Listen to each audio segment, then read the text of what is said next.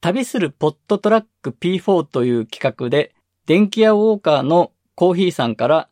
ZOOM の PodTrak P4 という機材を借りました。今回はコーヒーさんにこの感想を提出するための宿題会ということになります。P4 の機能については別の回で話すので、そちらも聞いてください。私の一人収録のスタイルだと、このせっかくの P4 が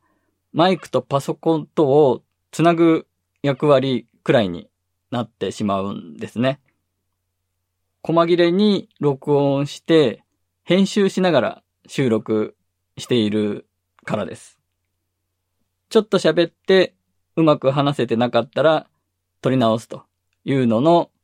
繰り返し。言葉に詰まったらそこで一旦止めると。で、またそこから収録するというスタイルなので、P4 には SD カードを入れて SD カードに収録できるんですが、私の場合だと NG シーンばっかりになっちゃうということですね。P4 とマイクをつないでいるんですが、これダイナミックマイクというマイク、コーヒーさんがこのマイクも貸してくれたんですが、XLR というケーブル、キャノンケーブルとか私言ってたと思うんですが、このケーブルで繋がっていて、P4 のつまみを回すことで、このマイクの音量を調整できるんですね。入力する原因ということですね。で、この原因をつまみで上げると、大きな音で収録できるので、そこをちょっと期待していたんですが、やっぱり原因を上げると無音のところにノイズが入るので、私の感覚だといつも使っている手話の MV5 という USB で接続しているマイクとそんなに変わんないなという感想になりました。もちろん、つなげるマイクによってその辺はもっとよくできるんだと思います。結局、この P4 は私の一人収録ではそんなに役に立たないですが、いろんな選択肢が広がるという意味では非常に面白いと思います。ゲスト収録の時に P4 に iPhone をケーブルでつなぐことで通話すればそのまま P4 に収録できるという環境が作れるんですね。なので、ゲストの人に何か特別なアプリを入れてもらうとか、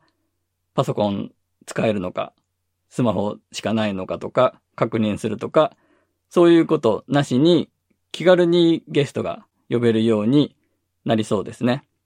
パソコンからの音も P4 に収録できるので、パソコンでの、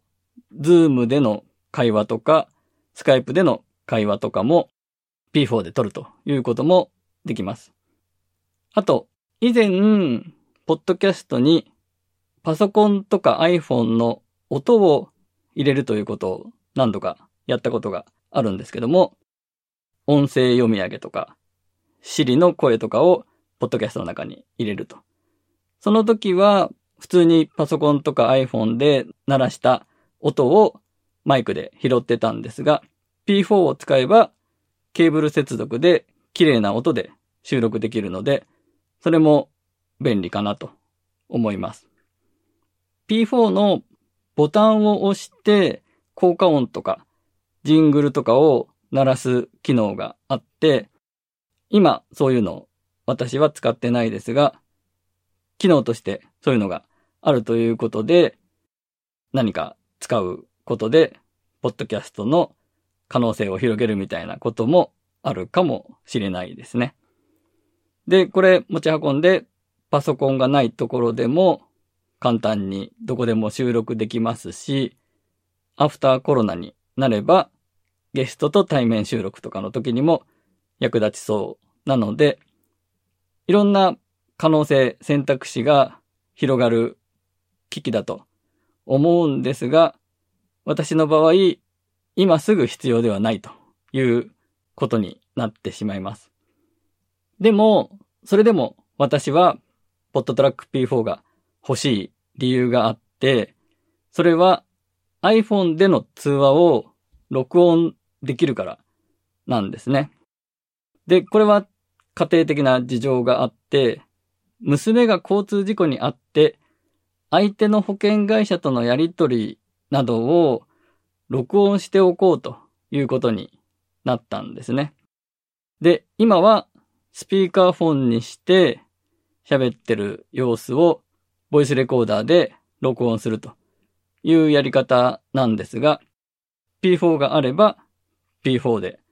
会話を録音できるので便利になると思います。ただ、その場合、P4 につないだヘッドホンで音を聞いて、P4 につないだマイクで喋らないといけないんで、ごついマイクをつないで電話しなきゃいけないのかと思ったんですが、調べてみると、XLR で接続できるケーブルも細いピンマイクとかあったので、うまく環境を整えれば結構いけるんじゃないかと。まあ、あとは金額面ですね。なので、iPhone での通話を録音できるという点、プラス、ポッドキャストの可能性を広げられるという意味で、このポッドトラック P4 が欲しいなというふうに思っています。ポットトラック P4 を使っての感想の話でした。